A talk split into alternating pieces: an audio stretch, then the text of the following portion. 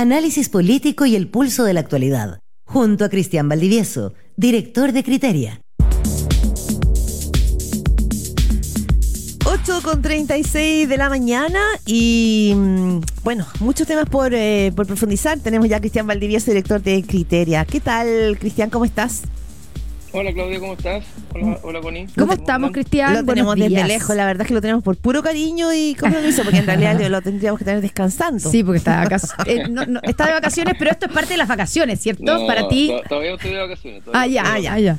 A ver, Cristian, vamos a ir trabajando a, la distancia. Ya, vamos a ir al tema previsional porque hay una columna tuya muy interesante que publicaste en Exante respecto al tema cultural. Pero antes de eso, pasemos un poquito por Michelle Bachelet. Ayer, eh, que yo creo que quedamos todos bien sorprendidos cuando Paula Narváez dice, mira, en conversaciones informales que uno ha ido teniendo la posibilidad de que Michelle Bachelet pueda reinstalarse, venirse a la ONU como secretaria general, llamó muchísimo la atención y dice, bueno, bueno, también está subiendo las encuestas, podría ser la nueva secretaria general de la ONU. ¿Cómo ves tú este lo activo además que está Michelle Bachelet?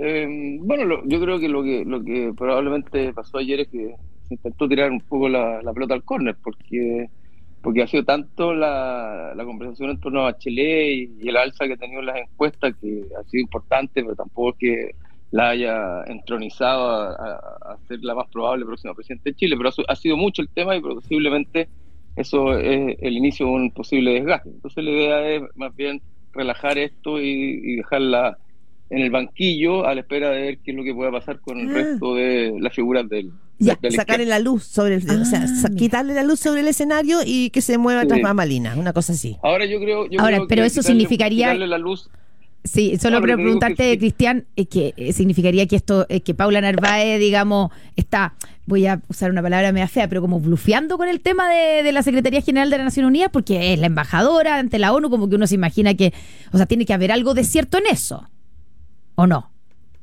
evidentemente, pero siempre hay algunos ruidos, pero al mismo tiempo, el la, misma manera de expresarlo para alguien que es la embajadora de la, de la ONU es raro, porque hablar de, hay rumores, bueno, si, la embajadora no tiene noticias certeras respecto a lo que está pasando, los otros son rumores, y hay una canción que dice son rumores, son rumores. Entonces el, el, resto todos podemos rumorear, pues, pero si la, embajadora de las Naciones Unidas habla de rumores, quiere decir que son conversaciones eh, de pasillo que son independientemente de lo que esté pasando en el país y posiblemente eh, no necesariamente eh, noticias afirmes. Yo tengo la impresión de que esto más bien hay que entenderlo como el intento de sacarle foco, lujo em, y peso a, Michelle Bachelet para que para dejarla en el banquillo a la espera de, otra figura. Ahora, desde mi punto de vista, mientras la expresidenta no cierre de frente a la puerta, va a ser muy difícil que otras figuras emerjan con fuerza dentro del mundo de la izquierda. Ya, ¿y, la, y qué te parece en ese sentido la, la, la arremetida de Camilo Escalona que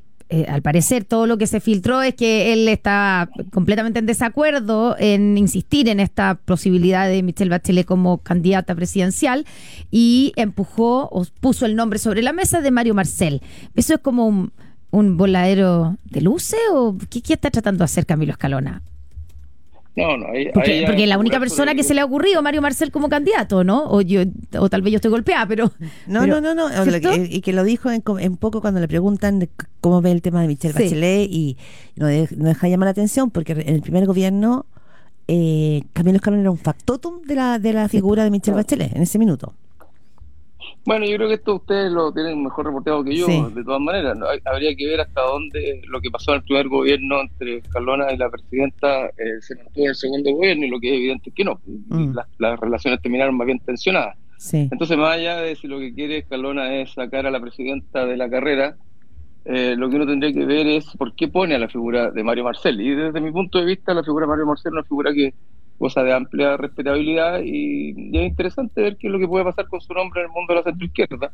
Y para verlo en términos positivos, uno pudiera pensar que Escalona está intentando eh, que aparezcan más flores dentro de ese mundo, porque evidentemente la presidenta es un buen nombre, pero, pero, claramente atenta contra toda la posibilidad de renovación del sector. Y ahí hablando de esa renovación, Cristian, eh, porque los nombres que, antes de que apareciera Marcel, los nombres que habían era Carolina Toá y Camila Vallejo. Y Carolina Toá, eh, bueno, ambas han bajado eh, su, su, nivel de aprobación, digamos, su popularidad.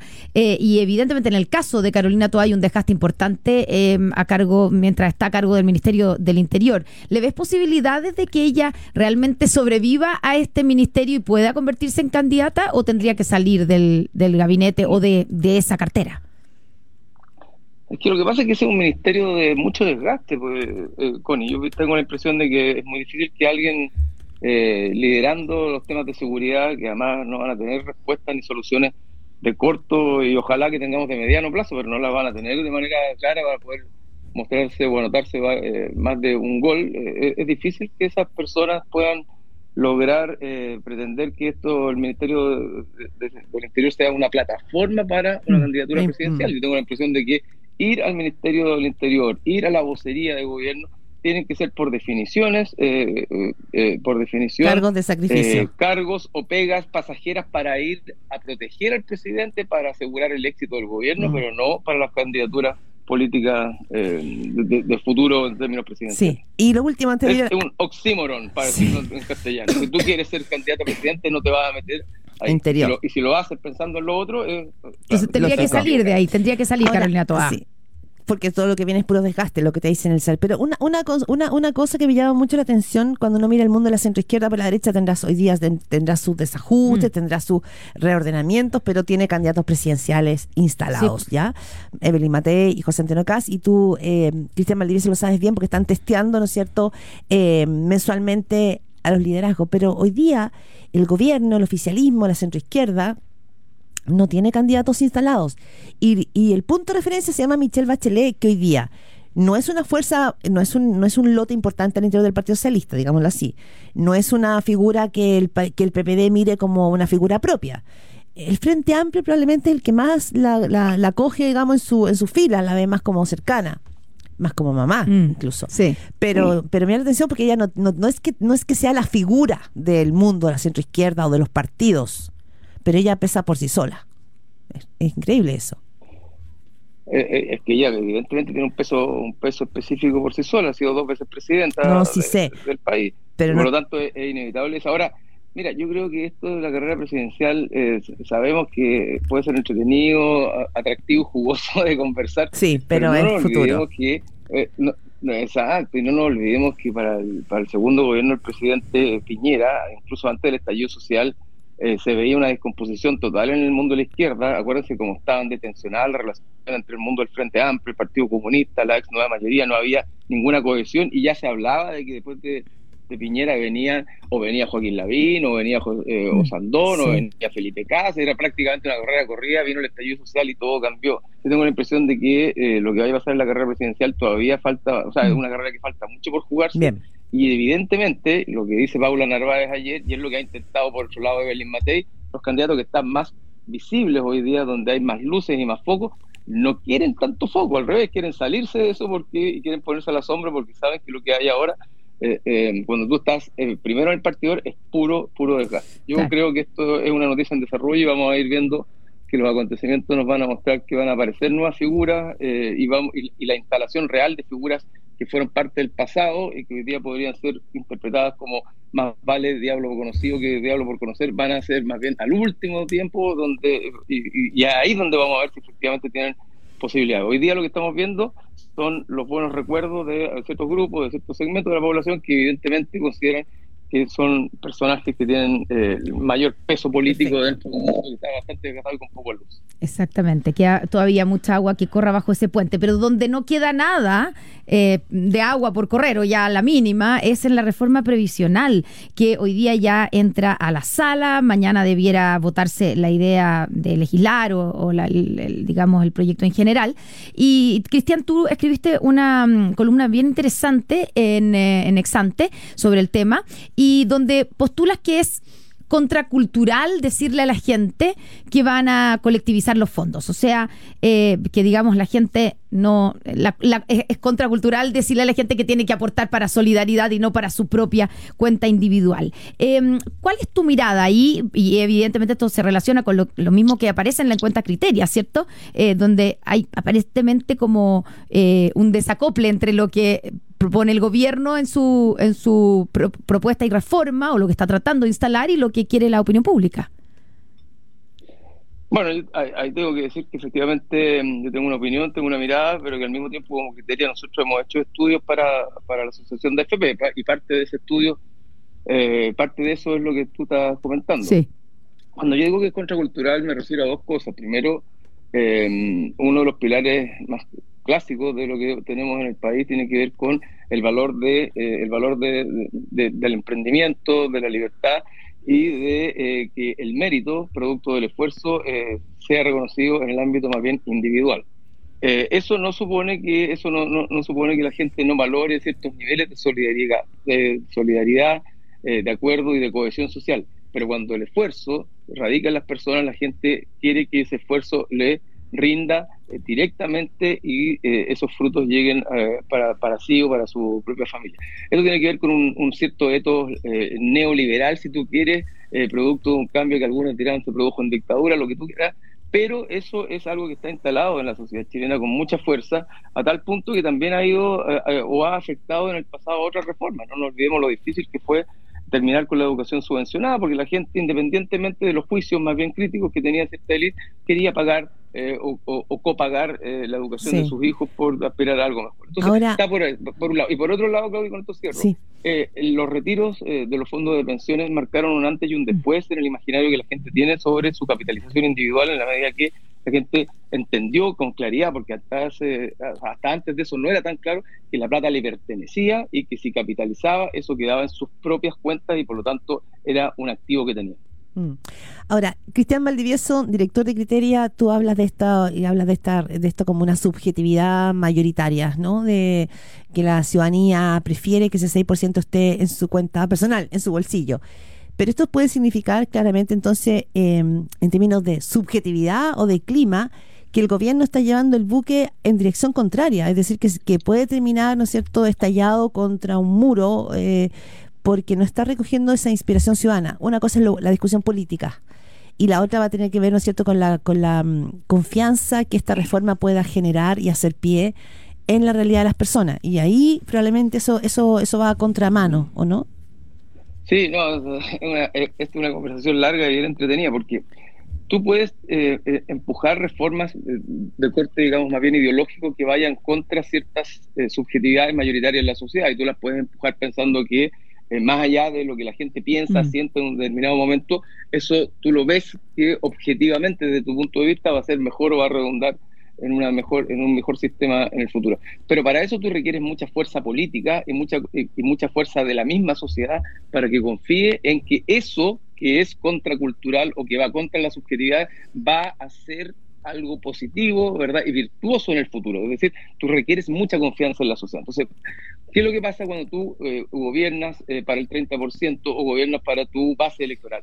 es que tú puedes tener una base sólida que te acompañe durante tu gobierno, pero te cuesta mucho construir estas mayorías. Y hoy día lo que le pasa al gobierno es que frente a algo que es contracultural, que está instalado en una subjetividad que va de alguna manera contra lo que el gobierno quiere empujar, no logra construir la mayoría. ¿Por qué? Porque su base electoral le es insuficiente. Mm. Entonces, ahí está eh, articulada la, digamos que el, el, el meollo del problema en el que está. Y por otro lado, y por otro lado, como esto es contracultural, tú quieres, bueno, la oposición y particularmente la derecha, eh, le cuesta mucho darle los votos al gobierno, porque de alguna manera no es solo darle los votos al gobierno eh, en algo que es importante para la sociedad, sino que también es darle al gobierno algo que ellos no creen y que de alguna manera puede tenerle eh, o generarle costos electorales importantes.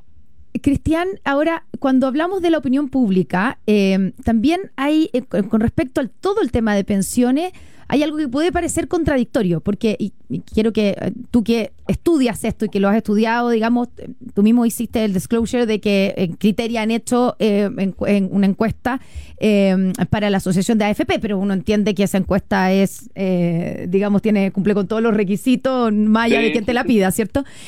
pero la gente lo que no quiere es que eh, es financiar en el fondo con su, con lo que entiende que es su cotización a otros, a otros que no pagan, digamos que no que no cotizan, eh, o la gente, porque al mismo tiempo eh, entendemos que la gente tampoco quiere las AFP. Entonces, ¿cómo, entonces, ¿cómo se compatibilizan esas dos cosas? Claro, esa es una pregunta súper interesante, pero en el cotidiano, en el cotidiano, en el cotidiano de las personas, eh, la experiencia de toparse con un mercado informal creciente, con mm. mucha gente que no cotiza, con gente que eh, cuyos incentivos para cotizar son mínimos, o con gente que francamente o derechamente decide no cotizar porque siente que da lo mismo cotizar o no porque puede recibir una pensión em, desde el Estado, esa gente eh, no es que no quiera que al resto del mundo le vaya bien, lo que no quiere es que con su propia plata se le pague al otro. Se articule una solidaridad con gente que no hace un esfuerzo por cotizar, porque cotizar es un esfuerzo. Mm. Eh, cotizar requiere un método y requiere postergar el beneficios presente o consumo presente para pensar en la vejez. Y eso es lo que de alguna manera la gente mm. lo pone un poquitito a la defensiva. Y en conjunto a eso, eh, todos los casos que hemos vivido en el último tiempo, no en el último tiempo, sino que en los últimos años, eh, la mirada larga respecto de la corrupción en los municipios, en las fundaciones, en el financiamiento de la política, etcétera, generan que el país o la sociedad tenga una distancia grande respecto de la administración estatal de recursos públicos. Ya, o sea, porque siente, siente eh, perdón, sí. Sí, no, o sea que las AFP, este, este, esto, esto que le falta empatía, como dice la ministra Janet Jara, o sea, a pesar de que la gente las pueda criticar, va estaría prefiriendo las AFP y no a un ente público porque sospecharía o tendría desconfianza de la administración que podría tener una entidad estatal. Hay, hay desconfianza con lo estatal, eh, pero sobre todo lo que la gente quiere es mantener eh, la posibilidad de elegir, libertad de elección y de tomar decisiones de pronto eh, en función de los intereses propios y no necesariamente estar obligado o eh, empujado a, este, a, una sola organización mm. Que te administre tu fondo. Y eso, de nuevo, también tiene que ver con la cultura en la que hemos vivido como país, que tiene cosas muy virtuosas. La gente está acostumbrada a los mercados, está acostumbrada a relacionarse con el mercado en distintos ámbitos. Y si bien la, la, la, previsión uno puede conceptualizarla como parte de la seguridad social, también dentro de esa lógica de seguridad social la gente tiene que tener la potestad de poder elegir y no verse eh, amarrado o obligado a estar solo suscrito a una, a una sola eh, sistema, a una sola opción. Ahora, Em, también me imagino que hay un cierto desconocimiento de la reforma, que no sería raro porque además todas las modificaciones que ha sufrido y la cantidad de discusiones que hemos tenido no es fácil seguirlo. Porque cuando decimos o cuando tú dices que la gente lo que no quiere, y se entiende totalmente, eh, no quiere, digamos, financiar a quienes no cotizan, porque hay una sensación de injusticia. Pues hay gente que no cotiza. La mugre, y, claro, y hay gente que no cotiza y gana más. Entonces tú dices, bueno, pero la, en la informalidad.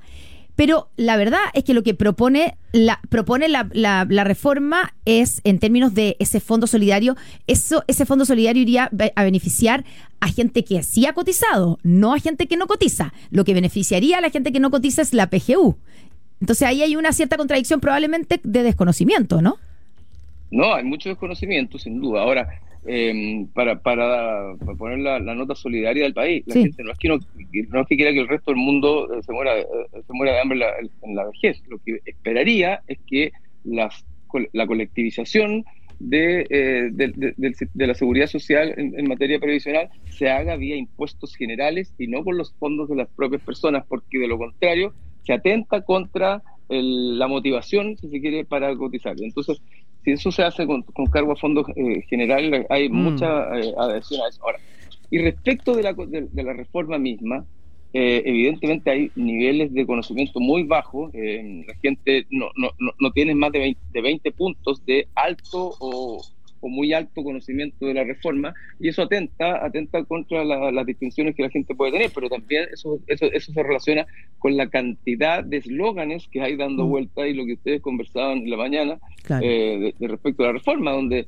donde tú tienes indicaciones 1, 2, 3 y 4 y al final del día es muy difícil hacerse una idea general respecto de que esta reforma. ¿Y, en qué ha terminado esto? Es 6, si va todo a cotización individual o si se colectiviza los fondos y el problema es mucho más, más, profundo. Claro, totalmente. Y, da, para una, y da para otra conversa. Sí. La vamos... con lo que ustedes hablan de los no alineados. Ya, y los vamos... terminado en, la Guerra Fría con la discusión de las pensiones. Bueno, Cristian Valdivieso, voló el tiempo, director de Criteria, panelista de martes aquí en Pauta de Análisis. Te mandamos un abrazo. Muchísimas gracias. Súper interesante el punto, el punto que haces. Seguimos, seguimos conversando Seguimos conversando. Un Gracias, Cristian. Un abrazo.